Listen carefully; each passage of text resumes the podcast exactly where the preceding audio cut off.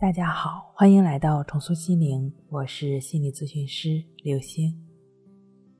今天要跟大家分享的内容是，仅仅是睡前的一个小技巧，却治好了很多人长期的焦虑和失眠。在心理辅导中，总是会有一些来访者这样问我说：“我已经很久没有睡过好觉了，有什么办法能治好我的失眠呢？”我说。只要做好关系法，就能治好你的失眠。不仅如此，你还会变得比过去睡得更好。是焦虑、恐惧、抑郁、失眠，还是其他的心理困扰？只要正确、持续的坚持关系法的练习，你一定会越来越好的。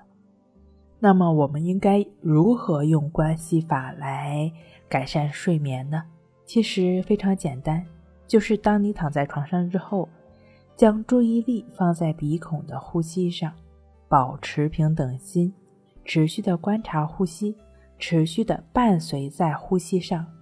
只要我们坚持这种静卧方式的关系法练习，睡眠就会越来越好。虽然操作是非常简单的，但是要做好这个方法，需要达到改善睡眠并消除失眠的效果。还需要注意以下的这几点：第一，不要把静卧关系法当成是自己入睡的工具。如果你带着想让自己入睡的目的心去观察呼吸是不对的，这往往会让你变得更加关注自己的睡眠，你无法持续安定的专注呼吸，无法保持平等心。当你一边观呼吸，一边又在关注自己有没有睡意的时候，结果会怎么样呢？二十分钟、三十分钟、一个小时过去了，还没有睡着。也许你还可以镇定，但当一个小时过去之后，你还没有睡着，就会变得焦虑、烦躁。结果会怎么样呢？多半是很难睡着了，即便是入睡了，也睡得非常浅。所以。不要期盼睡眠，不要把观呼吸当成是一种安眠药，你就只是纯粹的观呼吸，不做任何的思考、想象，对一切产生的想法、感受，不管是多么不好的想法、感受，都一律的不参与，不管它，不理它，保持平等心。如果走神了，就再回到呼吸上；走神了，就再回来，如此坚定、反复的练习。当我们能持续的保持平等心，专注呼吸，心就会安定平静下来。而当心平静了，我们的睡眠就会自然的发生。睡眠本就是一种自然现象，是我们一种本能，无需任何的用力干预。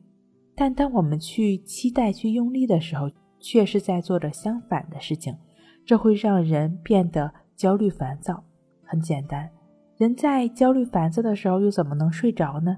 也只有平静的心才能入睡呀。